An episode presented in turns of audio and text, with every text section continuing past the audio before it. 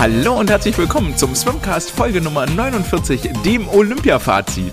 Mit einigen Tagen Verspätung melde ich mich jetzt wieder aus dem heimischen Arbeitswohnzimmer, denn ich war unterwegs und habe äh, tragischerweise mein Mikrofon vergessen. Deswegen musste die Aufnahme etwas verschoben werden. Mein Name ist André und ich freue mich, dass ihr dabei seid, eine Woche nachdem die letzten Starts durchs Olympiabecken gekrault sind, dir nochmal die Wettbewerbe Revue passieren zu lassen. Und wir beginnen mit der Goldmedaille von Florian Wellbrock im Freiwasser über die 10 Kilometer. Herzlichen Glückwunsch an Florian, an seinen Trainer Bernd Berghahn zur ersten männlichen Goldmedaille bei Olympischen Spielen seit 1988, als Michael Groß die 200 Delfin und Uwe Dassler aus der DDR die 400 Meter Freistil gewonnen haben. Natürlich auch das erste Gold, die erste Goldmedaille für den DSV seit 2008, seit dem Doppeltriumph von Britta Steffen über die 50 und 100 Meter Freistil. Und das rückt nur dieses Ereignis in die korrekte historische Dimension, die der Deutsche Schwimmverband hier eingefahren hat. Normalerweise spielt das Freiwasser ja hier gar keine so große Rolle in diesem Podcast, aber um diese Goldmedaille kommt man natürlich nicht umhin, zumal sie auch im offiziellen DSV-Medaillenspiegel auftauchen wird, in dem, was die Schwimmwettbewerbe angeht, wo ja dann auch äh, für den DSV auch die Wasserspringer mit reinzählen und von daher definitiv Ehre, wem Ehre gebührt, ein Olympiasieg soll und muss gefeiert werden und vor allen Dingen noch viel mehr, wenn er in dieser dominanten Art und Weise passiert. Am Ende nach den 10 Kilometern hatte Florian 25 Sekunden Vorsprung Vorsprung vor den Konkurrenten und ließ eigentlich von der ersten Runde an, insgesamt galt es ja sieben Runden auf diesem 1,4 Kilometer Rundkurs zu bewältigen, hatte von Anfang an eigentlich keinen Zweifel daran gelassen, dass er hier als Sieger aus dem, aus der Bucht in Tokio steigen möchte. Bei soliden 30 Grad Wassertemperatur ließ er direkt die Konkurrenz hinter sich und schwamm ein sehr ruhiges, kontrolliertes Rennen, überhaupt nicht wild, sondern Zug um Zug weg von der Konkurrenz, die auch erstmal mit Sicherheit schockiert war von der Taktik, die da damit nicht gerechnet hatte. Und das war so ein bisschen das, die, die Medizin, die Gregorio Paltrinieri hier im Freiwasser geschluckt hat, die er seinen Konkurrenten über die 800 Meter Freistil im Becken selber verabreicht hat. Sprich, von vorne weg und dann gucken wir mal, wie lange reicht das? Reicht das überhaupt, um eine Medaille ins Ziel zu bringen? Und im Gegensatz zu Paltrinieri oder zu Chet Leclos, der das Ganze über die 200 Meter Delfin ebenfalls versucht hatte, ging das hier für den Deutschen mit dem goldenen Ende aus, sodass er auf dem Siegerpodest ganz oben stehen konnte. Es bleibt natürlich die Frage nach dieser dominanten Vorstellung, ob das auch das Ziel war, was von Bernd Berghahn und von Florian für die 800, die 1500 Meter eigentlich ausgegeben worden war. Denn Bernd Berghahn sagte natürlich nach dem 800 Meter Rennen vierter Platz für Florian an dieser Stelle, dass er eigentlich den Auftrag hatte, von vorne weg zu schwimmen, das viel dominanter, die anderen quasi mürbe zu schwimmen und gar nicht erst einen Schlusssport aufkommen zu lassen, denn da war klar, dass er auf den letzten 50 oder 100 Metern sogar das Nachsehen haben wird gegen die Konkurrenz. Das war war dem DSV oder den Trainern und den Betreuern soweit klar. Und ähm, ja, das hat äh, Florian jetzt hier im Freiwasser auf jeden Fall ganz hervorragend umgesetzt, ähm, konnte bei jeder Verpflegungsstation sich auf den Rücken drehen, die Konkurrenz in den Augenschein nehmen. Ähm, der Franzose dessen Name ich jetzt vergessen habe, schwamm auf, ich glaube David Aubrey war das, ähm, schwamm dann auch auf, sodass die beiden eine Zeit lang ähm, gemeinsam an der Spitze schwammen, ohne dass Florian ein Zeichen der Schwäche hat erkennen lassen. In der vierten Runde gab es dann mal einen kleinen Führungswechsel, das war aber auch der einzige in diesem gesamten Rennen und ansonsten schwamm Florian hier einfach seinen Zug runter. Er war auch der mit Abstand effizienteste Schwimmer, das zeigten zwischendurch mal die Frequenzen, die eingeblendet wurden. Da war Florian mit so ungefähr einer 30er Frequenz unterwegs, Paltrinieri seinerseits der generell ja viel unruhiger und etwas hektischer schwimmt mit weniger Druck, also es mehr über die Frequenz regeln muss, mit einer 40er Frequenz, sodass sich das am Ende aufsummierte dass Paltrinieri als Bronzemedaillengewinner insgesamt ungefähr 4400 Armzüge absolviert hatte. Der zweitplatzierte Ungar Raschowski 3800 Armzüge, also schon 600 weniger und Florian Wellbrock nochmal 400 weniger, 3400 Züge. Es liegen hier also zwischen dem erst- und drittplatzierten 1000 Armzüge weniger, was im Pool, wenn wir uns das nochmal ähm, überlegen und irgendwie vorstellen, dass wir sagen, okay, für die 50 Meter brauchen die Sportler vielleicht jetzt wir mal eine Zahl, brauchen Sie vielleicht 40, 40 Armzüge, dann sind das insgesamt 25 Bahnen weniger, die Florian hier geschwommen ist als Paltrinieri. Und das macht sich natürlich gerade in dieser Beckenhitze, in diesen 30 Grad bemerkbar. Florian kroch dann auf allen Vieren raus, war sichtlich erschöpft, dennoch gab es ein sehr, sehr schönes Bild am Ende, als sich die drei Medaillengewinner gegenseitig im Huddle nochmal umarmten und sich gegenseitig gratulierten. Und für den DSV stellt das den optimalen Abschluss der Schwimmwettbewerbe dar. Die Damen waren einen Tag vorher im Wasser und sollen auch hier Erwähnung finden. Hier belegte Leonie Beck den fünften Platz, war damit sehr, sehr zufrieden. Finja Wundram ihrerseits wurde Zehnte, konnte sich also einen Platz in den Top Ten sichern. Bei den Herren der zweite Starter Rob Muffels mit Sicherheit nicht ganz zufrieden mit dem, wie es bei ihm gelaufen ist. Er kam als Elfter ins Ziel, konnte dem hohen Anfangstempo, konnte er nicht standhalten und musste dann so über die Dauer des Rennens abreißen lassen. Aber er wird mit Sicherheit viel daraus lernen, auch er ein junger Athlet, der noch die Zukunft vor sich hat. Eine kleine Statistik zum äh, Olympiasieg von Florian. Über, das, über die Freiwasserstrecke äh, gab es eine schöne Tabelle, dass insgesamt neun Goldmedaillengewinner bei den Freiwasserwettbewerben 23 Jahre alt waren. Und Florian Wellbrock war jetzt auch genau der neunte dieser Altersspanne in diesem Jahrgang also in den 23-Jährigen ist ein ganz klarer statistischer Ausreißer. Alle anderen Jahre, äh, Altersjahre waren so bei ein bis zwei Medaillen, vielleicht auch mal drei. Aber 23 Jahre ist offensichtlich das optimale Alter, um bei Olympia die 10 Kilometer im Freiwasser zu gewinnen. Damit sind wir jetzt auch mittendrin in der, äh, im Fazit für den deutschen Schwimmverband von den Olympiawettbewerben. Wir beginnen damit, bevor wir am Ende der Episode den Blick etwas globaler senken, äh, globaler richten auf die internationalen Wettbewerbe. Jetzt mit einer Woche Abstand erscheint ja alles auch nochmal etwas klarer. Das Schlafdefizit ist aufgeholt. Zombie André gehört der Vergangenheit an. Die Augenringe sind deutlich, deutlich kleiner geworden und so, ähm, ja, mit etwas Abstand und nach einigen anderen über das Wochenende hinweg war Zeit mit einigen anderen Podcasts, die man schon gehört hat, ähm, konnten wir auf jeden Fall international davon reden, dass es sehr, sehr unterhaltsame und sehr schöne, sehr schnelle, erfolgreiche Olympische Spiele waren. Gilt das aber auch für den DSV? Und hier ist die Frage, die wir uns zuerst stellen müssen, wie definieren wir denn Erfolg überhaupt? Was heißt es, wenn, wenn die Sportler erfolgreich waren oder wenn sie nicht erfolgreich waren? Und erst dann können wir überhaupt einschätzen, okay, wie sind die Wettbewerbe aus deutscher Sicht gelaufen? Und wenn wir uns den Medaillenspiegel mal angucken, dann müssen wir uns vielleicht auch klar machen, wenn wir Erfolg definieren wollen, was nehmen wir denn überhaupt als Maßstab? Nehmen wir die Amerikaner als Maßstab, die mit äh, insgesamt 30 Medaillen hier nach Hause gefahren sind? Nehmen wir die Australier als Maßstab, die mit 25 Medaillen nach Hause gefahren sind? Oder nehmen wir die Drittplatzierten im Medaillenspiegel, die Briten als Maßstab, die dann schon mit einem krassen Abstand, nämlich mit nur acht in Anführungsstrichen mit nur acht Medaillen nach Hause gefahren sind. Und dann wenn man die Tabelle dort weiter nach unten geht, dann wird relativ schnell klar, dass die Medaillen vielleicht vermutlich nur ein unzureichender Indikator für den Erfolg sind. Denn an die USA und an die Australier kommt wirklich absolut niemand ran, selbst wenn wir ähm, alle anderen Nationen zusammenzählen. Äh, dann kriegen wir nicht mal so viele Medaillen wie die Australier und die Amerikaner äh, eingesammelt haben. Denn die beiden Nationen haben sich 50 von insgesamt 105 Medaillen eingeheimst und äh, mit in den Flieger getragen um äh, damit nach Hause zu fliegen.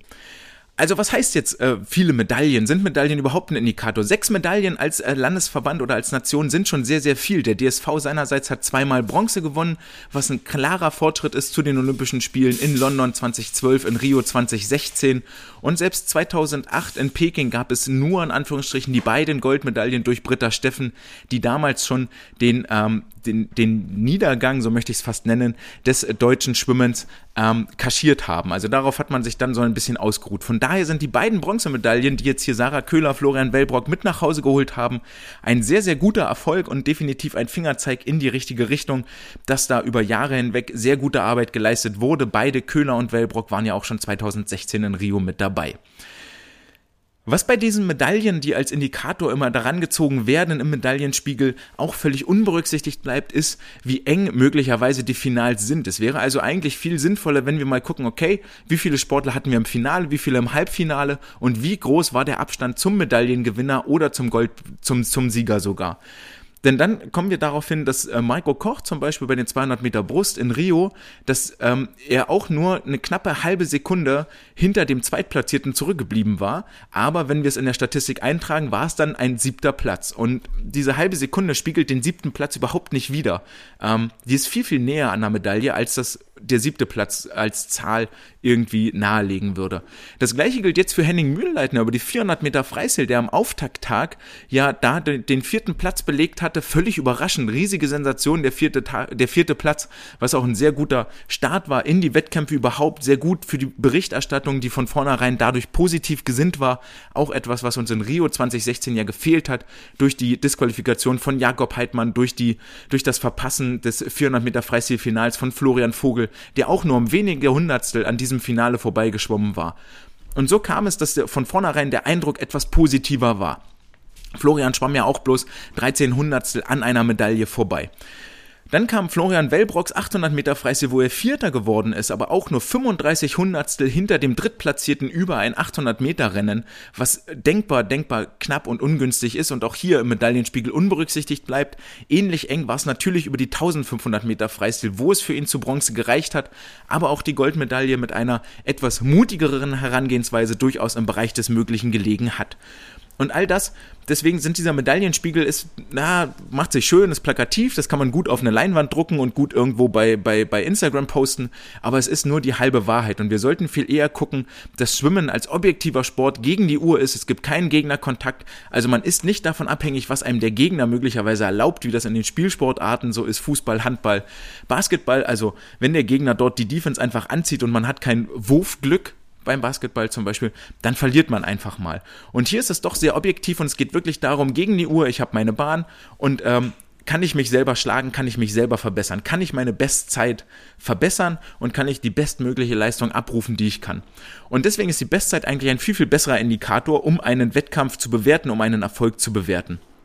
Und vor allen Dingen auch die Entwicklung, die ein Sportler nimmt, kann ein Erfolg sein oder die, der, der, die DSV-Mannschaft als Ganzes. Sprich, wie stehen wir heute da im Vergleich zu den Olympischen Spielen in London und in Rio?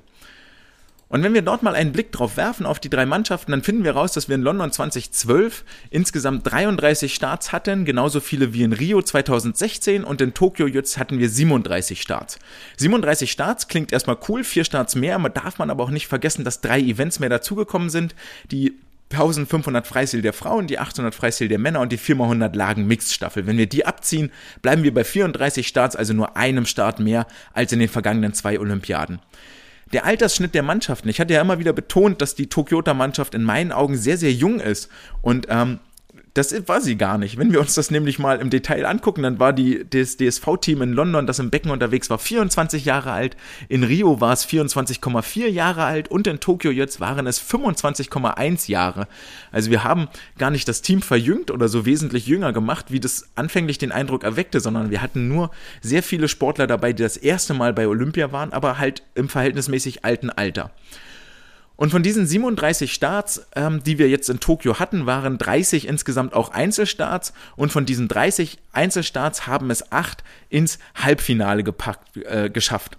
Das entspricht 21,6 Prozent aller Starts. In Rio 2016 waren von 33, 1, äh, nee, von 33 Gesamtstarts Weiß in den Staffeln gibt es keine Halbfinals, haben es also von den Einzelstarts 13 ins Halbfinale geschafft, 39,4 Prozent. Und in London 2012 haben es 17 der 33 Starts ins Halbfinale geschafft, also insgesamt 51 Prozent.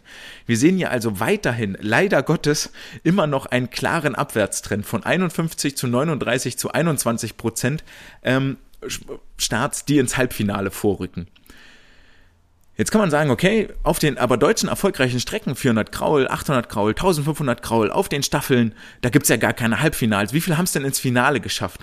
Und auch da sieht es nicht viel besser aus. In London gab es insgesamt acht Finalteilnahmen, das macht 24 Prozent. In Rio sieben Finalteilnahmen, 21. In Tokio acht Finalteilnahmen, auch 21 Prozent. Nimmt man jetzt ähm, die Finals von den 800 Meter von Sarah Köhler und den, äh, von den 1500 Meter von Sarah Köhler raus und die 800 Meter von Florian Wellbrock, also nach den alten Modus, weil hier haben wir zwei Strecken, die es vorher nicht gab, dann waren nur sechs Strecken im Finale und dann reden wir von 17 Prozent ähm, Finalqualifikation. Und auch da sehen wir wieder, das ist schlechter als in den Olympiaden zuvor. Und das ist, äh, sollte immer noch zu denken geben, dass wir hier klaren Nachholbedarf haben. Die Medaillenausbeute hingegen ist positiv nach 0 in London, 0 in Rio haben wir jetzt zwei Bronzemedaillen aus dem Becken in Tokio geholt. Herzlichen Glückwunsch an Sarah und Florian. Ähm, genau. Wie sieht das jetzt mit den Bestzeiten aus? Also man kann ja auch ins Halbfinale kommen, ohne Bestzeit zu schwimmen oder das Halbfinale verpassen und trotzdem Bestzeit schwimmen. Da gab es insgesamt 30 Einzelstarts, die sieben ähm, Staffelstarts sind dort rausgerechnet. 30 Einzelstarts, davon gab es 13 Mal Bestzeit, also in 43 Prozent aller Starts gab es Bestzeit. Insgesamt zwei deutsche Rekorde. Herzlichen Glückwunsch an äh, zwei deutsche Rekorde. Der eine war von Sarah Köhler und der andere war von Isabel Gose. Und 17, bei 17 Starts gab es keine Bestzeit, also 57 Prozent aller Starts. Ähm, und das ist ziemlich gut im internationalen Durchschnitt, so 40 Prozent, 40 ähm, bis 50 Prozent. Von daher, ähm, das ist ein klarer Fortschritt zu den Olympiaden davor. In Rio war es deutlich schlechter, in London war es wohl auch schlechter, zumindest wenn man den Berichten glaubt. Das habe ich jetzt nicht explizit nachgerechnet. Jetzt fangen wir an, uns das Ganze ein bisschen schön zu rechnen, denn das, was auffällig war und was ich zwischendrin mal ähm, angedeutet hatte, ist, dass es äh, sehr, sehr schwierig ist, nach Olympia zu fliegen und dann nur einen Start zu haben, wie zum Beispiel David Thomasberger als Olympianeuling nur die 200 Delfin zu schwimmen oder ein ähm, eine Franzi Hentke, die nur die 200 Delfin geschwommen ist, oder ein Marco Koch, der nur die 200 Meter Brust geschwommen ist. Und so gab es noch ein paar andere, die wirklich nur äh, einen Einzelstart hatten. Und rechnen wir die alle raus, dann bleiben insgesamt fünf Aktive übrig, nämlich Isabel Gose, Jakob Heidmann, äh, Sarah Köhler, Flo Wellbrock und Lukas Mertens, die mehr als einen Einzelstart hatten. Insgesamt vereinen diese fünf Athleten 13 Starts auf sich und konnten von diesen 13 Starts 8 mit Bestzeit abschließen, also 62 Prozent mit Bestzeit und waren nur fünfmal ohne Bestzeit geblieben. Innerhalb dieser Athletengruppe gab es auch diese die beiden deutschen Rekorde. Und das sieht eigentlich schon deutlich besser aus. Und von daher sollte es vielleicht das Ziel sein, okay, entweder haben wir wirklich einen krassen Spezialisten auf einer Strecke, auch das ist natürlich möglich und ähm, äh, er kann sich dann über den Vorlauf, übers Halbfinale ins Finale schwimmen und sich dort verbessern und steigern und ähm, sich in den Wettkampf reinschwimmen. Oder wir müssen halt gucken, dass sich die Sportler ähm, über mehrere Strecken qualifizieren, um dann ähm, über diese Vielseitigkeit Nervosität abzubauen und einen Start in den Wettkampf zu bekommen. Rechnet man die alte Garde raus, so habe ich es mal hier genannt, in Anführungsstrichen, also die Sportler, die jetzt ähm, schon sehr lange dabei sind und sehr viel Erfahrung haben, möglicherweise auch ihre Karriere beenden. Franziska Henke hat das jetzt bekannt gegeben, ein Marco Koch ist nicht ganz klar, wie es weitergeht, Christian Diener wird aufhören, ein Philipp Heinz wird aufhören und eine Annika Brun hat auch schon ihre dritte Olympiade hinter sich. Ob sie ihre Karriere beendet oder nicht, das ähm, weiß ich nicht, äh, liegt mir keine Information dazu vor, aber nehmen wir sie mit rein als äh, nach ihrer dritten Olympiade. Dann sind das insgesamt fünf Starts weniger, die hier zu Buche stehen. Annika Brun war auch nur über die 200 Freistil als Einzelstart im Wasser. Und dann kommen wir ähm, auf noch insgesamt 25 Einzelstarts für das restliche Team, wovon 52 Prozent mit Bestzeit abgeschlossen wurden. Also wir sehen, je jünger wir das Team machen und je vielseitiger wir es aufstellen, desto besser werden die Ergebnisse. Und das sollte dann doch letztendlich wieder positiver stimmen. Gerade die Tatsache, dass wenn wir das Team jünger machen, dass die Ergebnisse tendenziell besser werden, ähm, ist etwas, was uns Mut machen sollte für die Zukunft. Also dass von unten der Nachwuchs tatsächlich nachrückt und wir dort viel, viel Grund zum Optimismus in der Zukunft haben. Trotzdem möchte ich das hier alles gar nicht so schlecht reden, denn so oder so, jeder Sportler gibt sein Bestes und manchmal ist es einfach so, dass es, dass es nicht klappt, dass es nicht reicht. Die Gründe hierfür sind natürlich ganz vielfältig und wir dürfen nicht vergessen, wir reden hier immer noch von Pandemiespielen in einer schwierigen Situation, in einem Umfeld mit ganz viel Sicherheitsvorkehrungen, mit Hygienemaßnahmen, die ähm, weit weg sind von einem normalen Wettkampf geschehen und man kann auch nicht davon reden, dass die Sportler jetzt Zeit hatten, sich daran zu gewöhnen, denn so viele Wettkämpfe gab es nun mal nicht.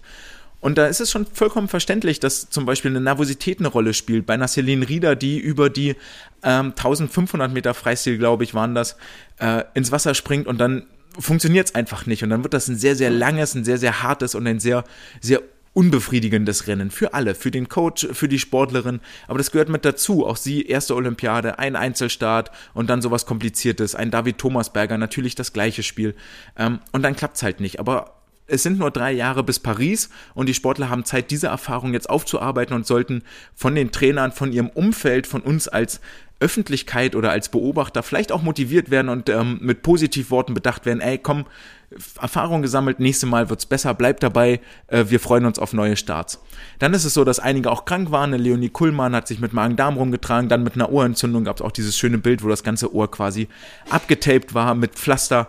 Ähm, generell die ganze äh, Berliner Mannschaft, auch ein Ramon Klenz, eine Leonie Kuhlmann, ein Ole Braunschweig hatten alle Anfang des Jahres mit einer Covid-Infektion zu kämpfen. Und auch das wirft natürlich zurück und äh, macht so eine Wettkampfvorbereitung sehr, sehr schwierig. Dann ist es so, dass auch ein falsches Tapern dazu führen kann, dass es eben nicht reicht. So ein Lukas Mertens ist ähm, möglicherweise bei allen Starts hinter den Erwartungen zurückgeblieben. Gerade am Anfang der Woche war eigentlich davon auszugehen, dass er vielleicht ein Finale schafft, äh, entweder über die 400 oder über die 200 Meter Freistil. Aber man darf nicht vergessen, dass er über die ganze Woche hinweg im Einsatz war und 200 Meter Freistil, die am zweiten Wettkampftag liegen, mit ihren Vorläufen müssen anders angetapert werden, nämlich viel, viel länger schon den Umfang reduzieren, die Intensität ähm, nur noch punktuell dabei lassen, als die 1500 Freistil, die ganz am Ende liegen. Das beißt sich in der unmittelbaren Wettkampfvorbereitung. Für die lange Strecke lässt man viel länger den Umfang hoch und die Intensität auch etwas höher, auf einem niedrigeren Level, aber etwas höher, als wenn ich 200 Meter Freistil Bestzeit schwimmen möchte. Und das funktioniert nicht. So, du kannst nicht 200 Meter Freistil auf dem allerhöchsten Topniveau, auch auf dem persönlichen Topniveau schwimmen und dann am Ende der Woche die 1500 ebenfalls nochmal. Neben dem, dass dann noch Staffelstarts dazwischen waren und so weiter und so fort. Und dann klappt es nicht. Und das ist dann für den jungen Athleten, der erst mit 20 Jahren erste Mal Olympia ähm, dort unterwegs ist, äh, der muss das nicht zwangsweise geregelt kriegen und dann gibt's einfach keine Bestzeit.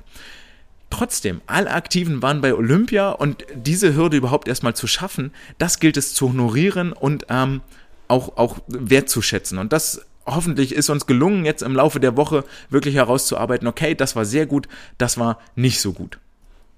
Das alles ist jetzt der Blick, den wir von außen drauf werfen. Und wenn wir uns jetzt den DSV generell mal von außen den Blick drauf werfen, dann möchte ich nochmal darauf zurückkommen, dass wir viel, viel wertschätzender mit den Sportlern und Sportlerinnen umgehen sollten. Und es ärgert mich massiv, wenn dann auf, auf Social Media, sei es jetzt auf Twitter oder auf Instagram oder sonst wo in irgendwelchen Kommentaren, ähm, immer noch dieser alte Hate-Train gefahren wird von den Leuten, die immer wieder ins gleiche Horn blasen, der DSV kann ja nichts und das kann ja nichts werden und das war ja zu erwarten. Wenn die Erwartungshaltung von vornherein schon so ist und ich wirklich nur das Negative suchen möchte, dann kommen so Kommentare bei rum, dass ein äh, Florian Wellbrock 1500 Freistil den dritten Platz belegt, die Bronzemedaille holt, die erste überhaupt männliche Medaille seit äh, 33 Jahren und dann ähm, dort drunter steht, wieder ein Goldfavorit, der kläglich scheitert.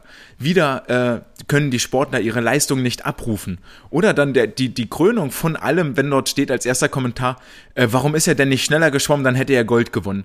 Und das sind die dümmsten Kommentare aller Zeiten und das entbehrt jeglicher Diskussionsgrundlage. Ähm, und, und wirft ein fatales Bild und das können und sollen wir nicht mehr so stehen lassen, meiner Meinung nach, wenn wir das Schwimmen irgendwie nach vorne bringen wollen und in ein besseres Licht rücken wollen. Denn das sind Kommentare, die die Sportler demotivieren, das sind Kommentare, die, die du nicht hören willst. Wenn du eh schon, Wellbrock hätte mit Sicherheit gerne Gold mitgenommen über 1500 Meter Freistil. Es ist jetzt Bronze geworden in einem engen Finish, wo, wo der Amerikaner die letzten 50 Meter so schnell geschwommen ist wie noch niemals jemand zuvor. Ähm, und dann, dann dem Deutschen vorzuwerfen, ja, warum ist er nicht schneller geschwommen, dann hätte er gewonnen. Das ist so eine, so eine dumme, dämliche Nullaussage. Äh, was sollst du damit anfangen? So, da kannst du auch nicht mehr, nicht mehr argumentieren. Ähm, kann man so stehen lassen, kann man dann auch gegenreden, indem man mehr positiv gratuliert und so weiter und so fort. Wo es schon schwieriger wird mit dem Gegenreden ist, und das auch das hat mich vielfach geärgert, sind so die öffentlichen Fernsehkommentare im, im öffentlich-rechtlichen Rundfunk, ähm, bei ZDF oder bei ARD, die, äh, die ähm, Kommentatoren, die dann leider immer wieder sagen, ah, und das reicht wieder nicht fürs Halbfinale für den Athleten und das Halbfinale muss doch drin sein, dieses legendäre 200 Delfin-Rennen von Thomas Berger, wo sie ihn schon ins Finale reingeredet haben, weil die Leistung der Konkurrenz schlechter war als der deutsche Rekord, den Thomas Berger geschwommen ist. Und ähm, dann muss man halt einfach sagen, es ist der verdammt nochmal, deutsche Rekord. So, es war noch niemals ein Deutscher schneller als diese Zeit und der war dann eine Sekunde langsamer. Es hat nicht fürs Halbfinale gereicht. Und da kann man auf Ursachenforschung gehen, ob jetzt die Taktik falsch war, wie waren die Splits, wie sieht der Druck aus, bla bla bla. Das kann man alles machen und sollte man dringend tun. Das ist eine qualitative Kritik, die dort geäußert werden sollte, müsste, könnte. Und wenn du dich als Kommentator damit rühmst, dass du Kontakt hast in die Mannschaft und dort mal die Trainer fragst, dann frag mal nach, so, was habt ihr denn gemacht im Vorfeld, woran hat es vielleicht gelegen, ähm, was ist das Ziel, was ist es gewesen? Und sag nicht einfach, ja, er muss ja jetzt nur seinen deutschen Rekord abrufen und dann, dann wird er schon ins Halbfinale oder sogar ins Finale kommen, dann kann er hier sogar um eine Medaille mitschwimmen. Mal eben einfach so deutschen Rekord abrufen, ist halt nicht drin. Und das muss uns allen verdammt nochmal klar sein. Und es nervt mich, dass dadurch dieses, egal wie gut die Athleten sind, so, die können Bestzeit schwimmen oder nicht Bestzeit oder knapp keine Bestzeit. Jakob Heidmann am ersten Tag eine Hundertstel am deutschen Rekord vorbeigeschwommen in diesem unfassbar schnellen 400 Meter Lagenvorläufen. Ähm, und wenn dann, wenn es dann heißt, ja, er konnte seine Leistung nicht abrufen oder oder sonst was, dann ist egal, wie gut der Wettkampf ist oder wie gut der Sportler schwimmt, das Bild ist negativ, weil ich die, die Messlatte, das Ziel vorher so hoch gesetzt habe, dass es dass, dass er gescheitert ist und dann ist es schlecht. Und dann, das, das stört mich und das nervt mich. So, da müssen wir, da würde ich mir wünschen, dass wir qualitativer rangehen und sagen, okay, eine Celine Rieder 1500 Freistil, das geht hier gerade nicht voran. Woran könnte das liegen? Es wäre schöner, wenn sie zum Beispiel vorne ein bisschen länger liegen lässt, das Wasser mehr greift, den Ellbogen stehen lässt, die Wasserlage passt nicht, dass sie ähm, zu viel Beine macht, dass die Wenden nicht kommen, dass sie damit we zu wenig Schwung rauskommt, das eine Nervosität und so weiter und so fort. Das ist das, was ich erwarte von einem Kommentator, der das Rennen vielleicht einordnet und einem Experten, der mit einem tieferen Blick dort rangeht. Und wenn dann die Experten daneben setzen, und auch das ärgert mich sehr, und immer noch davon reden, dass wir äh, dass der Schwimmsport so viel Schinderei bedeutet, so viel Plackerei, so viel Verzicht, dann sollten wir uns fragen, als ehemaliger oder als aktive noch Involvierte, ist das das Bild, wie wir Schwimmen darstellen wollen? Ist das das Bild, wie wir Schwimmen nach außen transportieren wollen? Als, als äh, Geißelung, als Sklaventraberei, als permanentes zehnjähriges Bootcamp mit Plackerei, Verzicht und am Ende kriegst du noch von, von, von Social Media und von den Fernsehkommentaren eins über den Deckel gezogen? Das kann's doch nicht sein. So, stattdessen, die Frage, die doch da aufploppen muss, ist doch einfach, okay, warum mache ich Schwimmen? Und Schwimmen ist halt geil. So, du bist sechs Tage die Woche, zehn Trainingseinheiten die Woche, 20 Stunden die Woche in der gleichen Peer Group. Das sind nicht die Leute, die du aus der Schule kennst, sondern es sind Leute, die das gleiche Ziel verfolgen, die haben alle Bock drauf, die wollen sich alle natürlich an ihr Limit gehen und natürlich ist das Schinderei. Aber es ist etwas, was du gerne machst. Das nimmst du doch als Sportler gar nicht unbedingt so wahr, sondern der tägliche Wettbewerb mit deinen Trainingskameraden und das tägliche Lachen, das Social Kicking, wo du dich mal unterhältst, wo du dich austauschst. Das ist doch das, was Freude macht, was dich zusammenschweißt, auch als Gruppe, die gemeinsamen Fahrten ins Trainingslager, ins Höhentrainingslager, die Wettkampffahrten, all diese Sachen, die du, die du sonst nicht hast als normaler Jugendlicher. Und dann kommt doch sofort die Frage auf, auf was verzichten wir hier eigentlich, wenn wir uns dem Leistungssport Schwimmen verschreiben? Verzichte ich dann darauf, nachmittags alleine vorm PC zu sitzen oder Fernseh zu gucken oder mit meinen Schulkameraden in einer Shopping Mall abzuhängen und äh, noch ein Red Bull zu trinken? Ist also wenn das die Alternative ist zu ich gehe jeden Tag zum Training, bin aktiv, bewege mich, habe Spaß und verfolge ein Ziel, äh, dann wüsste ich ziemlich deutlich, für welche Seite davon ich mich entscheide. Und das ist doch das Bild, was wir irgendwie nach außen transportieren wollen. Dieser Wettbewerb, dieses ich, ich messe mich Mann gegen Mann, dieses Anerkennen der gegenseitigen Leistung, dieses, okay, heute bist du vielleicht besser, aber ich arbeite jetzt einen Monat dran oder ein halbes Jahr, ein Jahr oder vier Jahre. Und dann bin ich besser als du. So, du challenged mich. Ariane Titmus gegen Katie Ledecky. Eine Titmus ist doch nur so schnell geworden, weil eine Ledecky den Maßstab da hochgesetzt hat äh, die 100 Meter Brust von den Frauen, Lily King, Schönmaker und Jacobi, haben sich alle gegenseitig abgefeiert und gratuliert, ähm, weil sie sich gegenseitig ihre Leistung anerkennen. Und das ist doch das beste Gefühl aller Zeiten und nicht in der Schule so, ah, du hast wieder eine Eins, du Streber, wie blöd ist das denn? Du hast dich angestrengt und dir Mühe gegeben. Das, also, da verzichte ich doch als Sportler dann gerne drauf. Und wir müssen einfach das Framing, das Bild, was wir nach außen transportieren, muss ein ganz anderes werden. Und das darf nicht sein, oh, es ist so anstrengend und es ist so schwierig und es ist so viel Schmerz und so viel Verzicht, sondern ey, jeden Tag hast du Bock drauf, jeden Tag mit deinen Leuten, mit deinen Freunden, gleiche Ziel, ins Wasser, Sport treiben, la la la. So, und das sind Bande, die, die schweißen für lange zusammen das hätte ich viel lieber, viel gerne nach außen transportiert. Und da ist die Berichterstattung, die dort stattgefunden hat, wirklich, wirklich kläglich. Der DSV wiederum von innen betrachtet hat sich da echt große Mühe gegeben, denn ähm, in den Interviews sehr positive Darstellungen, durchweg positive Kommentare zur Mannschaft. Ein, ein Heidmann, der sagt, ja, cool, ey, beste Team, macht richtig Laune, hat richtig Spaß gemacht. Auch ein Hannes Vitense in den Interviews, sympathisch, klar deutlich, ohne er hat es nicht schön geredet, aber er hat auch nicht nur das Negative in den Vordergrund gestellt, sondern gesagt so, ey, okay, das sind die nächsten Schritte, hier haben wir Defizite, natürlich arbeiten wir da dran. Aber auch Ne, es, es, wir haben auch Erfolge gefeiert mit deutschen Rekorden, mit Bestzeiten, mit Finalteilnahmen, gerade in den jungen Aktiven. Alternativ auch einfach klare und aufgeräumte Ansagen. Bernd Berghahn, der sich im Interview äußert und sagt, Florian Wellbrock, der Deal war, du schwimmst das von vorne weg und dann kann er mir nicht erzählen, dass er den Paltrinieri auf der Randbahn sieht und nicht rafft, dass er vielleicht nicht schnell genug ist, sondern schneller machen sollte. Und das ist, das ist etwas, das sind klare, aufgeräumte Ansagen, die den Finger in die Wunde legen, ohne aber diffamierend zu sein. Das ist eine klare sachliche Kritik. Und man, es war ja schon deutlich zu sehen, dass bei Florian von den 800 zu den 1500 war ein Schritt, die ja mehr von vorne geschwommen ist und zu den 10 Kilometer war es nochmal ein klarer Schritt, die er noch deutlicher von vorne geschwommen ist und offensichtlich gezeigt hat, dass er die Basis hat, dass er auch die 1500 hätte anders schwimmen können. Kann man sich jetzt lange drüber ärgern, aber das ist doch der Raceplan für die nächsten drei Jahre, das in Paris dann abzurufen und dort auch im Becken eine Goldmedaille abzuholen.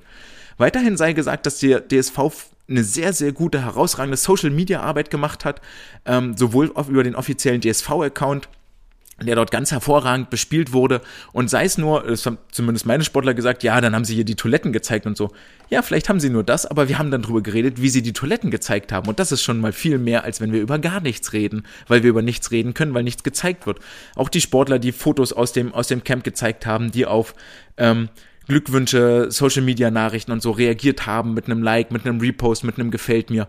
Ähm, das war echt cool. Also das war wirklich sehr, sehr schön zu sehen und ähm, das macht auch Freude, so dann mit den, mit den Fans und mit den Unterstützern dort zu interagieren. Die beiden Medaillen, die im, im Dorf abgefeiert wurden, ähm, mit Spalier stehen, mit ähm, Applaudieren, mit Gratulation, mit Umarmung und so weiter. Das ist das, wovon, wovon der, der Sportler, die, die Sportlerinnen dann auch zehren. Natürlich auch dann nach der Rückreise der Empfang in Frankfurt. Ich weiß nicht, ob ihr das gesehen hattet bei Social Media, dass dort ähm, eine ganze Delegation stand, ich glaube, organisiert mit zum Teil von der DSV-Jugend und die ähm, Schwimmer, Schwimmerinnen in Empfang genommen hat mit ähm, Riesenbohey, mit Autogrammen, mit Plakaten und so. Und das ist etwas, davon werden die Sportler sehr, sehr lange zehren. Und es wäre einfach schön, wenn wir das nicht nur ähm, punktuell jetzt hier an diesem Tag so machen, sondern auch etwas über, über längere Zeit unsere besten Sportler die Repräsentanten unseres Sports viel mehr würdigen und viel weniger auch öffentlich kritisieren, sondern in der Öffentlichkeit hochleben lassen, sagen, ey, weiter so, komm, kann ich immer vorwärts gehen, du schaffst das, du packst das, bla bla bla. Ähm, und die Kritik, die muss innen drin bleiben. So, da, da, Sportler wissen selber, woran sie arbeiten müssen und geben mit Sicherheit bei den Wettkämpfen ihr Bestes. Eine Wertschätzung, die ebenfalls stattfinden sollte in Zukunft, ist in monetärer Hinsicht. Ähm, und hier gibt es klare Unterschiede zwischen dem, was zum Beispiel die deutschen Athleten bekommen für die einzelnen Medaillen im Vergleich, in, im internationalen Vergleich. So ist es wohl nach Ausstellung von äh, SwimSwam so, dass die äh, deutschen Athleten für die Goldmedaille 22.000 Euro äh, US-Dollar in US-Dollar, 22.000 US-Dollar, Silber 17.000 und Bronze gibt noch 11.000 US-Dollar. Herzlichen Glückwunsch, yay. Ähm, wir wissen jetzt, dass Sarah Köhler um 11.000 Euro und Flo Wellbrock um 33.000 Euro reicher sind. Herzlichen Glückwunsch Glückwunsch, äh, geht ja alles in eine gemeinsame Haushaltskasse. Die Amerikaner hingegen äh, liegen bei 37,5, 22,5 und 15.000 Euro. Also ist etwas mehr, wobei dort dann der Werbemarkt auch noch viel größer ist, weil die Akzeptanz der Schwimmer viel größer ist. Die äh, Australier wiederum liegen deutlich drunter mit 15, 11 und 7.000 US-Dollar. Und die Italiener, die ihrerseits ja unfassbar erfolgreiche Olympische Spiele gefeiert haben, äh, loben für die Goldmedaille 212.000 Dollar aus, 106.000 für Silber und 71.000 Dollar für die Bronzemedaille.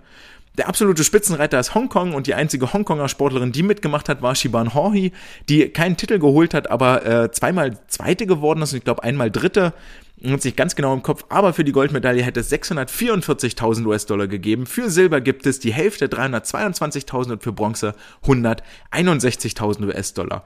Und mit Sicherheit wäre diese monetäre Wertschätzung, dass man sagt, okay, du kriegst mehr Geld oder auch monatlich mehr Unterstützung von der Sporthilfe, äh, mit Sicherheit nochmal ein klarer Anreiz und einfach eine, eine Wertschätzung dieser monetäre Anreiz, du kriegst äh, 1500 Euro im Monat Sporthilfe, wenn du äh, Goldmedaille gewinnst, ist jetzt nichts, was, glaube ich, den Sportler wahnsinnig mehr motiviert, aber was ihn länger im Spiel hält und ähm, ja, was ihn einfach länger im Spiel hält, weil er regelmäßig die Wertschätzung kriegt. Sorgt, glaube ich, nicht dafür, dass er viel motivierter ist, die Goldmedaille zu holen. Kritik, die geäußert wird, sollte fachlich und begründet sein und nicht nur ähm, ein, ja, das kann doch nicht sein und schwimm doch mal schneller. Und ähm, dann kommen wir, glaube ich, irgendwie dahin, dass wir unsere Sportler auch, auch wertschätzend, motivierend aufbauen und ähm, in die Zukunft mittragen, dass sie, dass sie merken, okay, ich kriege auch außerhalb meiner Familien- und Freunde-Bubble irgendwie eine Rückmeldung. Und jetzt hatte ich schon gesagt, dass das deutsche Team relativ alt ist mit 25 Jahren. Und ähm, Natürlich haben jetzt einige aufgehört, also bei Franzi Henke, ich denke auch bei einem Christian Diener und ähm, Philipp Heinz. Philipp Heinz hat schon deutlich angekündigt, dass er auch Schluss machen wird. Christian Diener vermutlich auch. Annika Brun weiß ich nicht. Äh, Maiko Koch ist sich auch noch unsicher. Wie sieht also das Team der Zukunft aus? Ähm, und wenn wir uns die Olympiateilnehmer mal angucken, dann ist das durchaus so, dass da viele, viele noch ähm, eine Olympiade mindestens in sich im Körper tragen. Jakob Heidmann ist erst 27 Jahre, Sarah Köhler ebenfalls erst 27 Jahre alt. Also die können auch mit 31 noch durchaus erfolgreich oder mit 30 Jahren ist es schon in drei Jahren in Paris starten. Lukas Mertens ist erst 20, Celine Rieder ist erst 20, Henning Mühlleitner ist erst 24, ein Damian Wirling ist erst 25, Bruno Fratüs hat über die 50 Freistil mit 32 jetzt äh, seine erste Medaille erst gewonnen. Hätte Damian also noch locker zwei Olympiaden, Paris und LA, in seinem Körper. Lukas Mazerat erst 20 Jahre. Florian Wellbrock ist erst 24 Jahre, den schätzt man natürlich viel älter ein, aber auch er ist erst 24 Jahre alt. Ähm, Laura Riedemann 23, Marius Kusch ist 28 Jahre, auch er auf jeden Fall noch ein Kandidat für Paris. Anna Elend 20 Jahre, für Marius Kusch waren es die ersten Olympischen Spiele. Anna Elend 20 Jahre, Kim Her ähm, machen wir weiter mit den Olympiateilnehmern. Ole Braunschweig 24, Marek Ulrich 24, Isabel Gose 19, Leonie Kuhlmann ihre zweite Olympiade und sie auch erst 22 Jahre, David Thomasberger 25 Jahre.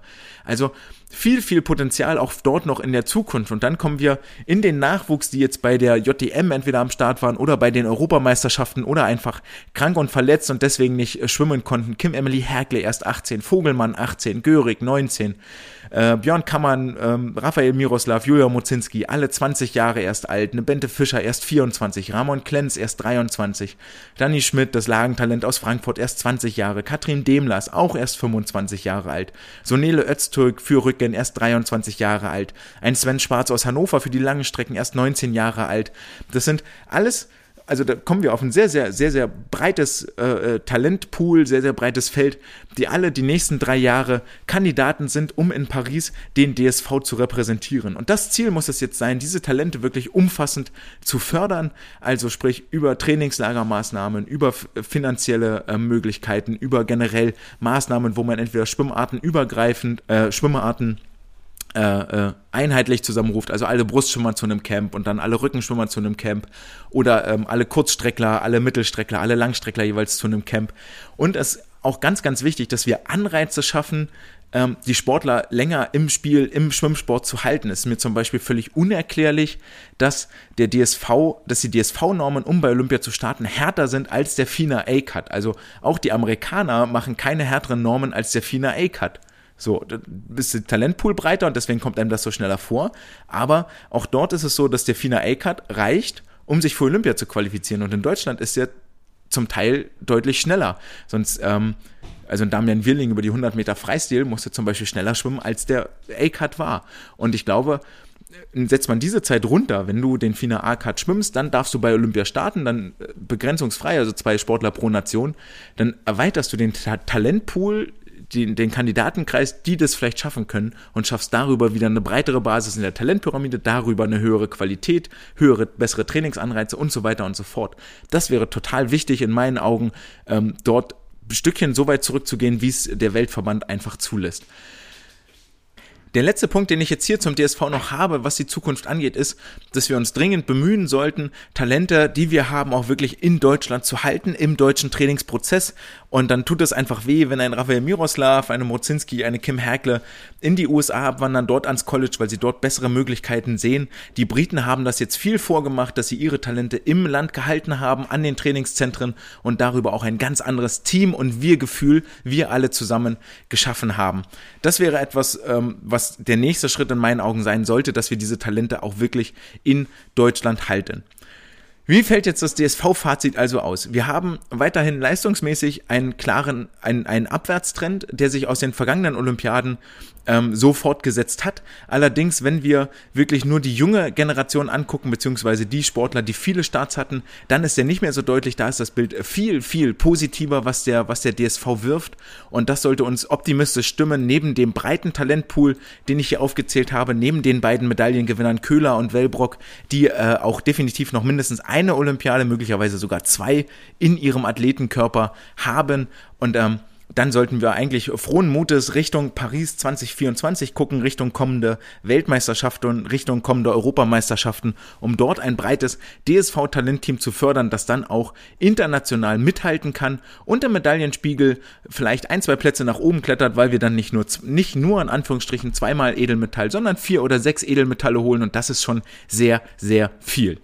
Noch ein letzter Satz zum DSV abschneiden, weil ich es tatsächlich vielleicht nicht auf so einer negativen oder allgemeinen Note enden lassen möchte, sondern auch nochmal hervorheben möchte, dass der, dass der Start, den die DSV-Athleten hingelegt haben, ähm, über die Bruststrecken, über die Qualifikationen fürs Halbfinale von Mazerat, von Schwingenschlögel, über die 400 Freistil von Mühlleitner, über die 400 Lagen von ähm, Jakob Heidmann, einen sehr, sehr guten, einen herausragenden Start hingelegt haben in diese Olympiade.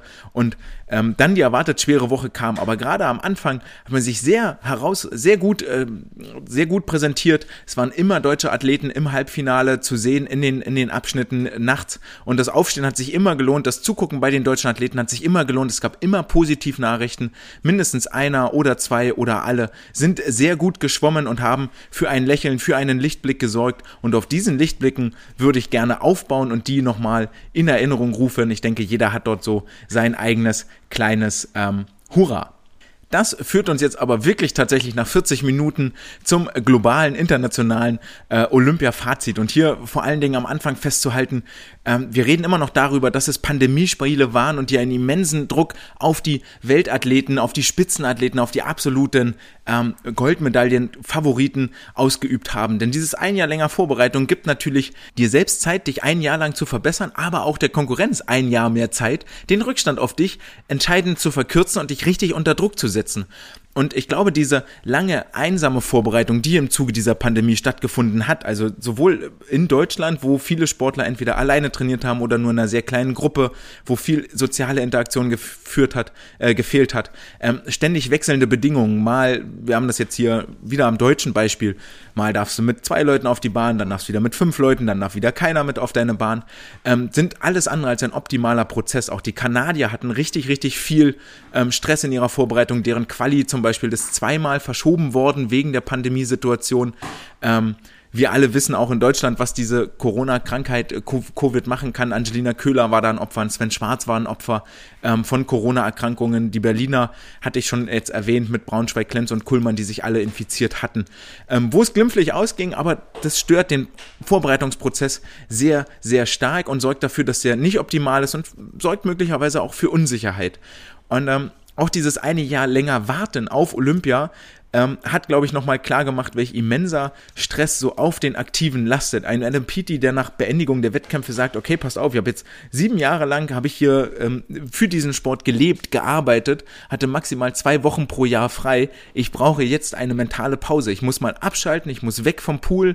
Ähm, er ist wohl jetzt auch mit seiner Trainerin, so wo sie, wo sie einen Monat kein Wasser anfassen, nicht in die Schwimmhalle gehen, eine, einen Monat mindestens weg vom Pool, um mal wieder klarzukommen. Er hat ein Baby gekriegt in letzter Zeit, das äh, im vergangenen Jahr, was auch ähm, natürlich zusätzlich Energie gibt, aber auch Energie frisst und du hast dann nicht die Zeit, um dich drum zu kümmern, wenn du als absoluter Goldmedaillenfavorit ins Wasser springst. Und für ihn wäre die Silbermedaille schon eine herbe, herbe Niederlage und eine riesige Sensation gewesen. Ähm, auch ein Caleb Dressel, der gesagt hat, ey, es ist ein unfassbarer Druck, der hier auf ihm gelastet hat. Ich glaube, das hat man ganz deutlich gesehen nach dem 100 Freistil-Sieg, nach dem ersten Einzelgold, was er dort jemals gewonnen hat bei Olympia, wie viel Druck dort abfällt. Ähm, das gleiche bei einer Katie Ledecky, als sie die 1500 Freistil gewann. Etwas, was alle von ihr erwartet haben, was sich bei ihr dann in diesem Urschrei entladen hat. Und gerade auf diesen Top-Athleten ist es ein Druck, der, der, der da drauf lastet, den wir uns schwer bis gar nicht vorstellen können das Ganze ist wirklich auf diesem Einzelwettbewerb. Du kannst auch die Verantwortung nicht abgeben. Deswegen fehlen die Staffeln in der Aufzählung. Auch eine amerikanische Staffel hat natürlich immer den Anspruch, als Goldme eine Goldmedaille zu gewinnen. Aber dort ist es viel eher eine Diffusion. Da sind vier Leute dafür verantwortlich und man kann die Verantwortung so ein bisschen weitergeben, dass der Druck für den Einzelnen nicht so hoch. Und es war trotz allem trotz all der Kritik, die in Japan geäußert wurde, und ich glaube, die Kritik an sich lag gar nicht so sehr an den Spielen als solche, sondern viel eher an dem Gebaren des IOC ähm, mit seiner Macht, die das unbedingt durchdrücken wollten, die das so einen negativen Licht haben erscheinen lassen. Denn die Alternative, die Spiele ausfallen zu lassen und gar nicht stattfinden zu lassen, hätte vielen Sportlern ähm, mental und auch äh, leistungsmäßig, glaube ich, sehr, sehr das Genick gebrochen. Und das sollten wir immer im Hintergrund behalten, wenn wir über diese ähm, Spiele reden. Und umso erstaunlicher ist es eigentlich die Leistung, die die Sportler hier erbracht haben. Da sind ganz, ganz viele in Erinnerung geblieben und wir hatten nun die, wirklich die Top-Athleten am Start. Und es ist ja so, dass wenn die Top-Athleten dort schwimmen, dann guckt man nochmal doppelt hin und guckt sich die Aufzeichnung auch nochmal an, weil wir einiges davon lernen können.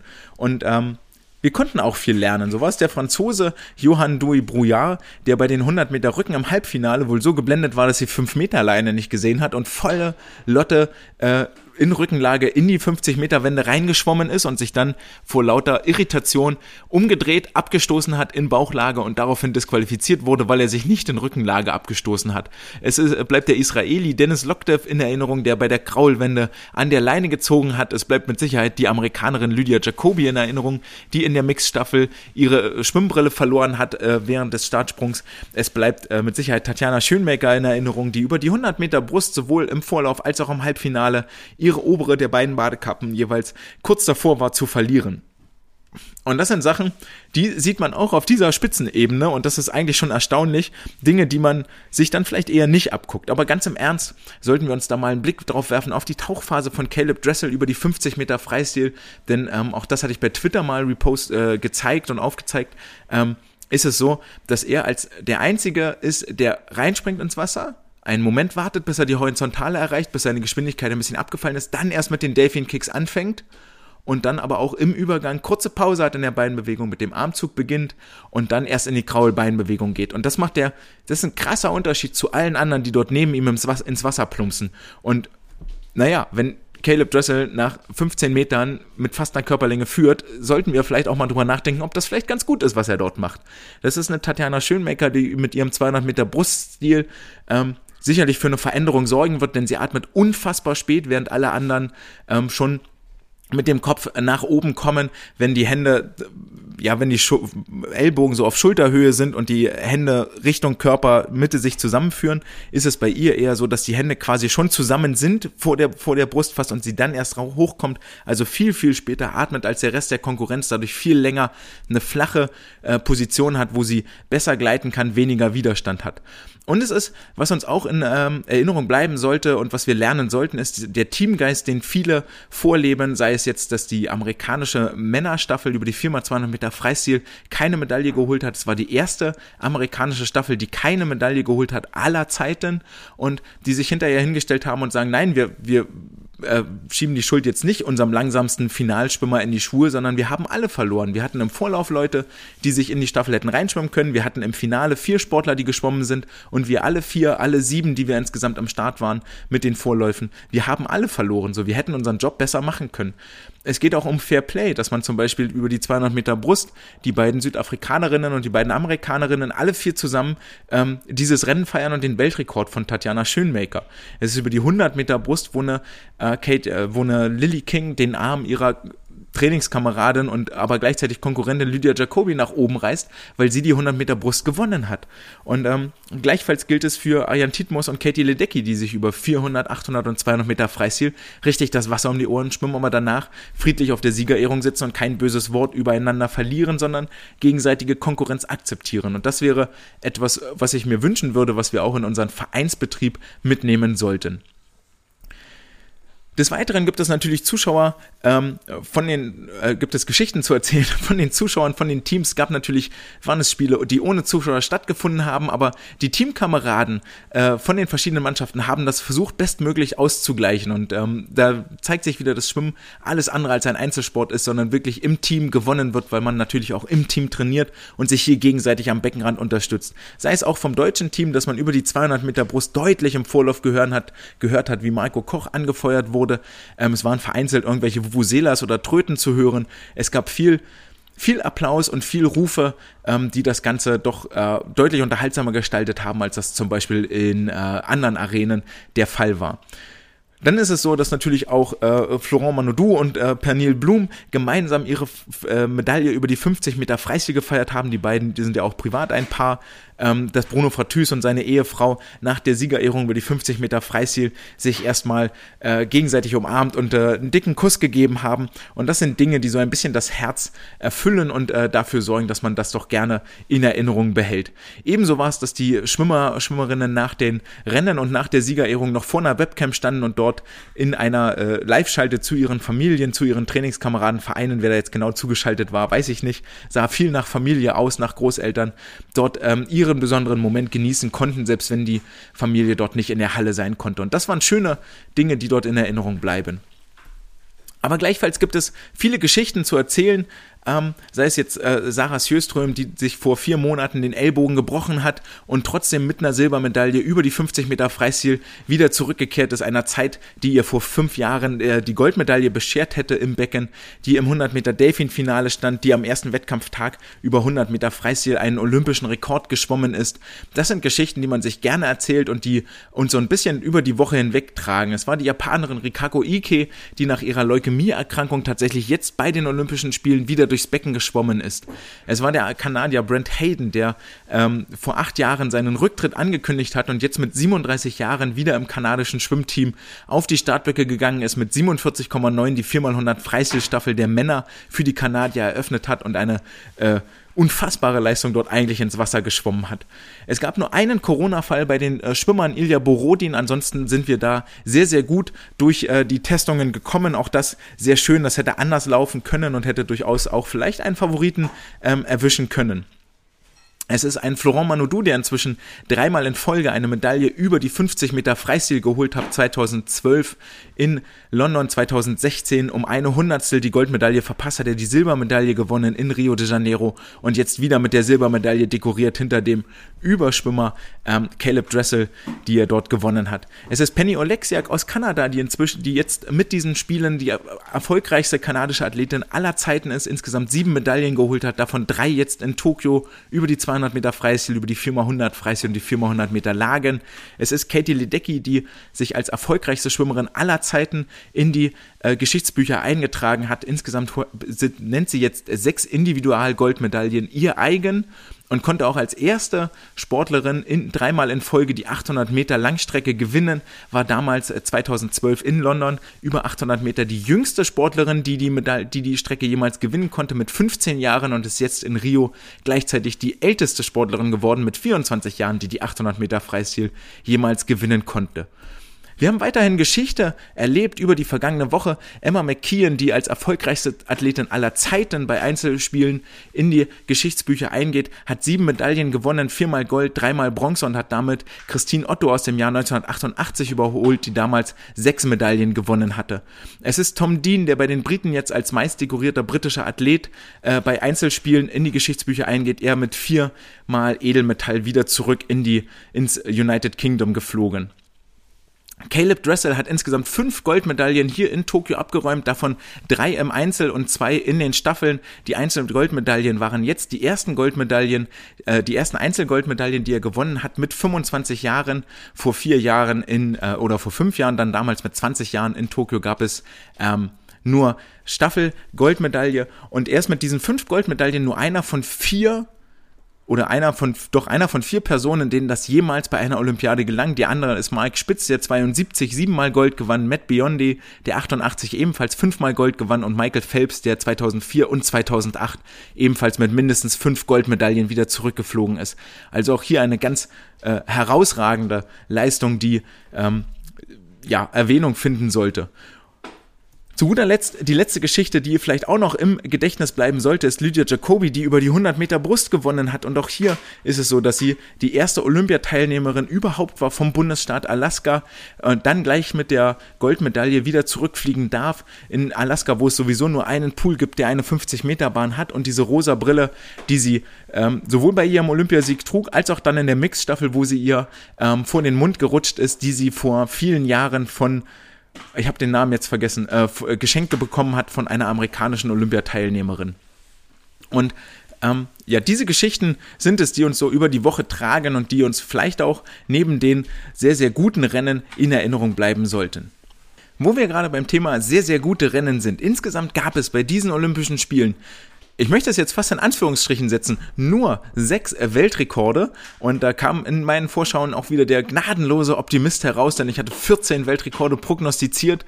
Insgesamt gab es zwei Einzelweltrekorde über die 100 Meter Delfin der Männer und die 200 Meter Brust der Frauen und äh, vier Staffelweltrekorde. Aber was unterstreicht zumindest aus Sicht des Weltverbandes FINA in seiner offiziellen Mitteilung, es gab 33 olympische Rekorde, weshalb sie von den schnellsten Olympischen Spielen aller Zeiten sprechen. Und ähm, Welche Nationen waren jetzt hier ganz äh, besonders erfolgreich? Und ich hatte vorhin schon mal kurz angedeutet, dass vor allen Dingen die Amerikaner und die Australier äh, als sehr, sehr erfolgreich wieder zurückgeflogen sind. Insgesamt sicherten sie sich 50 von 105 Medaillen und es gab äh, alles in allem zehn titeltragende Nationen bei diesen Olympischen Spielen. In Rio vor fünf Jahren waren es acht und in London vor neun Jahren waren es 13 Nationen gewesen. Und insgesamt Nationen, die Medaillen gewonnen haben, waren es dieses Jahr 21 im Vergleich zu 18 in Rio und 17 in London. Und es gibt einen klaren äh, Aufwärtstrend bei den Australiern zum Beispiel, die in London noch mit 10 Medaillen nach Hause geflogen sind und äh, dieses Jahr mit insgesamt 20 Medaillen ja, mit 20 Medaillen nach Hause fliegen konnten, wohingegen zum Beispiel die Ungarn vor äh, fünf Jahren in Rio noch insgesamt sechs, sieben Medaillen gewinnen konnten, waren es dieses Jahr nur zwei. Vor allen Dingen deshalb, weil Katinka Hostschuh nicht so überzeugen konnte, wie äh, das noch ihr in Rio de Janeiro geglückt war. Die Franzosen ihrerseits hatten vor neun Jahren in London richtig, richtig gute Spiele mit siebenmal Edelmetall, davon vier Goldmedaillen, fliegen dieses Jahr mit nur einer Bronzemedaille nach Hause es müsste eigentlich eine Silbermedaille sein von Florent Manodou, habe ich bestimmt hier verschrieben, äh, mit einer Silbermedaille von äh, Florent Manodou nach Hause geflogen. Demgegenüber steht, dass die Briten zum Beispiel die, die Lücke zur Konkurrenz geschlossen haben und mit den erfolgreichsten Olympischen Spielen ever nach Hause fliegen. Sie insgesamt acht Medaillen gewonnen. Vor fünf Jahren waren das noch sechs Medaillen gewesen. Also es gibt hier immer wieder Verschiebungen im Medaillenspiegel. Es gibt welche, die kommen nach oben, es gibt welche, die kommen nach unten. Die Chinesen bleiben seit einer Zeit auch schon relativ äh, konstant. Die Italiener haben massiv überzeugt, nachdem sie vor neun Jahren nur mit einer Bronzemedaille dekoriert wurden, waren es dieses Jahr zwei Silber- und vier Bronzemedaillen. Vor allen Dingen in den Staffeln wussten die zu überzeugen und das wird äh, die Italiener werden nochmal eine Gefahr für die Zukunft sein. Insgesamt haben die Italiener nämlich eine Mannschaft aufgestellt, die A sehr groß war und B mit einem Altersschnitt von 24,5 Jahren auch deutlich nochmal ein halbes Jahr jünger als zum Beispiel die deutsche Mannschaft gewesen ist. Welche Strecken werden ebenfalls in Erinnerung bleiben von den äh, Olympischen Spielen? Generell bleibt, glaube ich, festzuhalten, dass die Nachterholung, also abends die Vorläufe und morgens dann die Finals, wie zum Beispiel über die 400 Meter Lagen oder die 400 Meter Freistil, keine wahnsinnig gute Idee war, denn die Finals über diese Strecken waren verhältnismäßig langsam zu dem, was erwartet werden konnte. Über 400 Meter Lagen war es ja ganz auffällig, wo äh, quasi das gesamte Feld viel langsamer war, als sie das in den Vorläufen waren. Zum Beispiel ein Daya Seto, der in den Vorläufen als Neunter ausgeschieden ist, dann im Finale am nächsten Morgen mit der gleichen Zeit eine Medaille gewonnen hätte. Ebenfalls ähm, und damit setzt sich das eigentlich schon fort, weil nämlich diese langen und schwierigen Strecken sind die, die hier wirklich, wirklich für Kopfschmerzen sorgen. Die 200 Meter Delfin der Frauen, wo bloß 16 Starterinnen überhaupt auf den Startblock geklettert sind. Die 200 Meter Delfin der Männer, die zwischen den Jahren 2012 bis 2021 quasi gar keinen Fortschritt erlebt haben. Ähm, dort gibt es im Gegenteil eher einen Rückschritt in der Leistung. Ich rufe mal kurz die äh, Tabelle hier auf, weil wir das einmal mir wirklich angeguckt habe, ähm, über die 200 Meter Delfin musste man vor äh, neun Jahren noch eine 1,53,2 schwimmen, um eine Medaille zu holen. Vor fünf Jahren 1,53,6 und dieses Jahr hat 1,54,5 gereicht, um eine Medaille zu holen. Also ein klarer, klarer Leistungsabfall. Dort nimmt wohl die Konkurrenz ab, seitdem Michael Phelps die Schwimmbrille an den Nagel gehangen hat.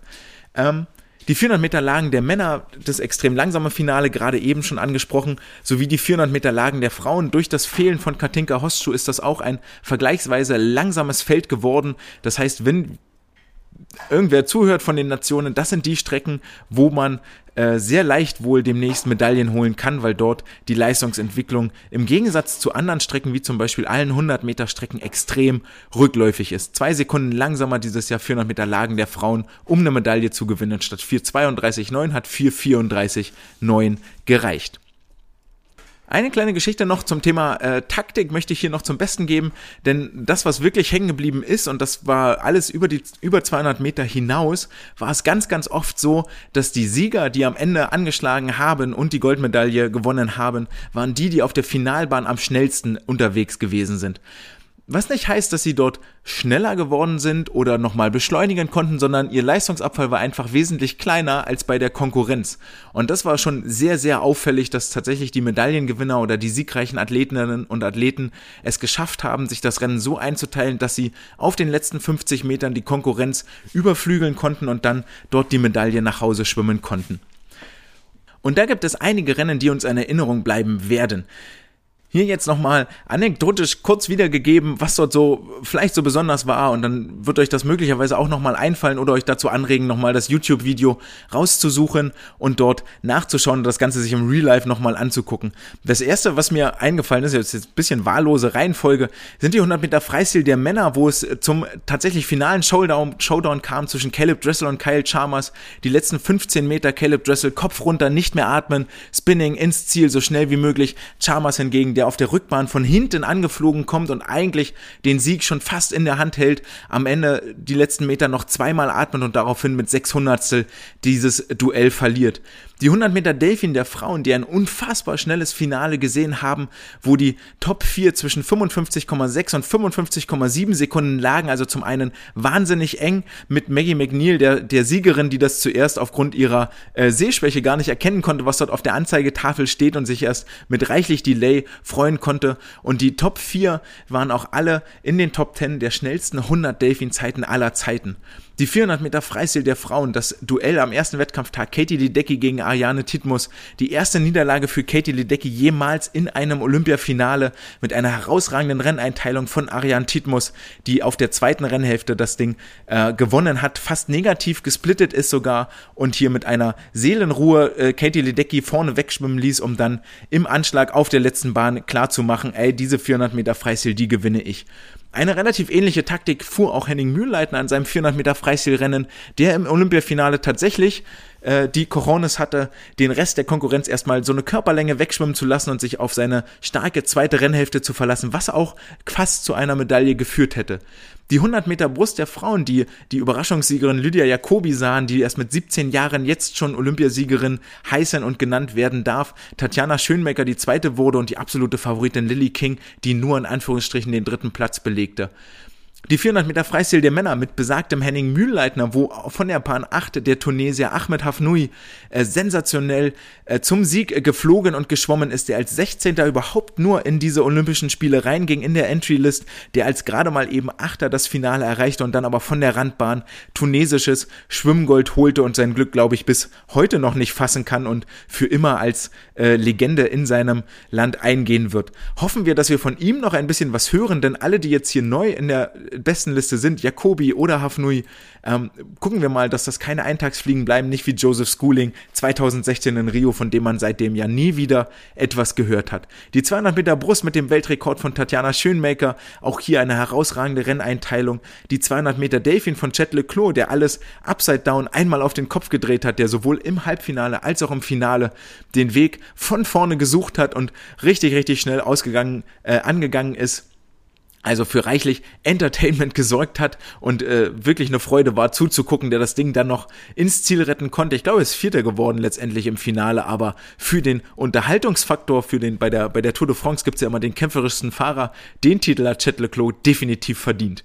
Ganz eng gefolgt vermutlich von Gregorio Paltrinieri über die 800 Meter Freistil, der ebenfalls von vorne geschwommen ist und versucht hat, dieses hohe Tempo ins Ziel zu retten, was ihm mit der, ich glaube, Silbermedaille auch oder Bronze gelungen ist. Äh, auf jeden Fall Florian Wellbrock, der Leidtragende dieser ähm, All-Out-Taktik, dieser Kamikaze-Taktik von Paltrinieri.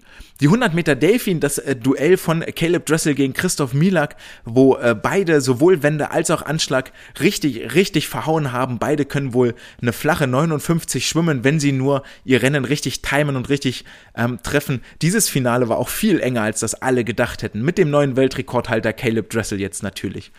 Die 100 Meter Rücken der Frauen, auch vom ersten Wettkampftag, die ähm, von vornherein als unfassbar schnelles Rennen gesehen wurden. Es gab zwar keinen Weltrekord über diese Strecke, was schon sehr überraschend war, aber die ersten fünf über dieses Rennen im Finale hätten allesamt eine Goldmedaille in Rio de Janeiro abgestaubt und das zeigt die unglaubliche Entwicklung, die die 100 Meter Strecken hier in Rio genommen haben. Es sind quasi alle Staffeln, die hier zu erwähnen sind. Wenn ihr nochmal Zeit habt, guckt euch die an. Die 4x100 Lagen mixed mit dem absoluten Chaos im Pool, wo mit Sicherheit die Briten und die ähm, zweitplatzierten Australier müssten das gewesen sein, vermutlich schon hinter, hinter im Callroom den Siegestanz aufgeführt haben, als sie sahen, dass die Amerikaner eine Brustschwimmerin ins Wasser schicken und keinen Brustschwimmer, denn das war ein klares taktisches äh, Verfehlung des äh, amerikanischen Trainerteams. Die 4x100 Freistil der Frauen, wo die Australierinnen einen neuen Weltrekord aufgestellt haben, sowie die 4x200 Meter Freistil der Frauen mit dem Duell ähm, China gegen Australien, gegen die USA, alle drei unter altem Weltrekord geschwommen mit dem besten Ende für die Chinesinnen, mit dem zweiten Platz für die Australierinnen und mit einer Katie Ledecky, die mit 1,53 als Schlussschwimmerin das Ding nochmal richtig eng und in einen packenden Dreikampf verwandelt hat. Die 4x200 Meter Freistil der Männer ebenfalls mit den Briten, die dort vorne wegflogen und um den Weltrekord geschwommen sind, äh, die Medaille ganz klar gewonnen haben und den Weltrekord nur knapp verpassten, aber es trotzdem nicht, nicht destotrotz äh, keine Spannung offen ließen. Die 200 Meter Brust der Männer, wo Arno Kaminga nach seiner Silbermedaille über die 100 Meter das Rennen von vorne schwamm und auf der letzten Bahn von dem Australier Sex Double T Cook noch überholt worden ist. Die 100 Meter Freistil der Frauen, die ebenfalls ein unfassbar schnelles Finale ins Wasser schwamm. Auch hier hätten die Top 5, ähnlich wie in Rücken, hätten die Top 5, hätten allesamt in Rio de Janeiro vor fünf Jahren das Rennen gewonnen und die Goldmedaille geholt. Die besten sieben, also Platz 1 bis 7 in Tokio, hätten allesamt in Rio de Janeiro vor fünf Jahren eine Medaille geholt. Und das zeigt, welch enges und überragendes Niveau hier im Wasser stattgefunden hat. Natürlich die 200 Meter Lagen der Männer, die zum einen Wang Chun als Sieger gesehen haben, der von hinten kam und den keiner auf der Rechnung hatte, obwohl er als Weltjahresschnellster reinging. Auch das kann dann und wann mal in den Previews durchflutschen. Und Michael Andrew, der auf den letzten 50 Metern wirklich sich was einfallen lassen muss, damit er in Zukunft über diese Strecke kon konkurrenzfähig ist. Generell ist Michael Andrew auch so eine Geschichte, die hier ähm, noch erzählt werden muss, dessen Olympiade als irgendwie unerfolgreich ge äh, gewertet wird. Aber man muss sagen, er stand in drei Olympiafinals über die 200 Lagen, über die 100 Meter Brust, über die 50 Meter Freistil, ist über die 50 Meter Freistil nur ganz knapp Vierter geworden, hat in der 400 Lagen Staffel der Amerikaner einen neuen Weltrekord aufgestellt und die Goldmedaille gewonnen. Also hier von einem Misserfolg zu sprechen, äh, finde ich doch arg vermessen. So viel Misserfolg hätte ich jedenfalls gerne mal.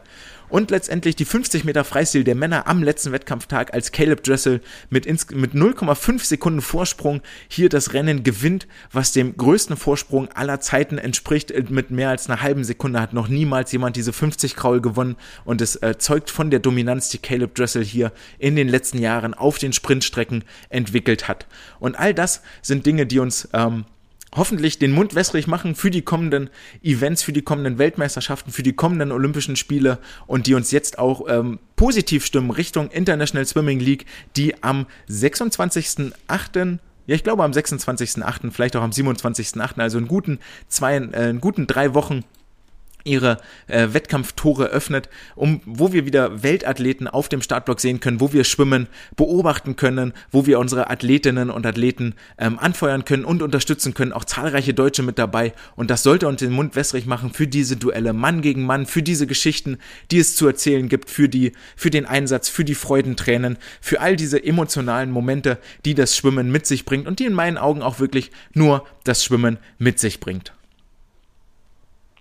Damit sind wir am Ende der heutigen Folge mit dem Olympia-Fazit. Was hat uns begleitet über die letzte Woche? Ich freue mich, dass ihr jetzt wieder eingeschaltet habt. Wenn es euch gefallen hat, dann folgt mir gerne auf Instagram oder auf Twitter. Lasst einen Like oder einen Kommentar da bei iTunes. Folgt mir auf Spotify. Und äh, wenn es euch richtig gut gefällt und ihr noch viel mehr davon hören wollt, dann könnt ihr gerne einen kleinen symbolischen Euro in den Hut werfen. paypal.me slash swimcast. Ich freue mich drüber, wenn ihr wieder einschaltet denn dafür machen wir das Ganze, um dem Schwimmsport die Berichterstattung, die Übertragung zu ermöglichen, die der Schwimmsport auch verdient. Es war mir eine Freude, dass ihr zugehört habt. Wir hören uns am Freitag wieder. Ciao!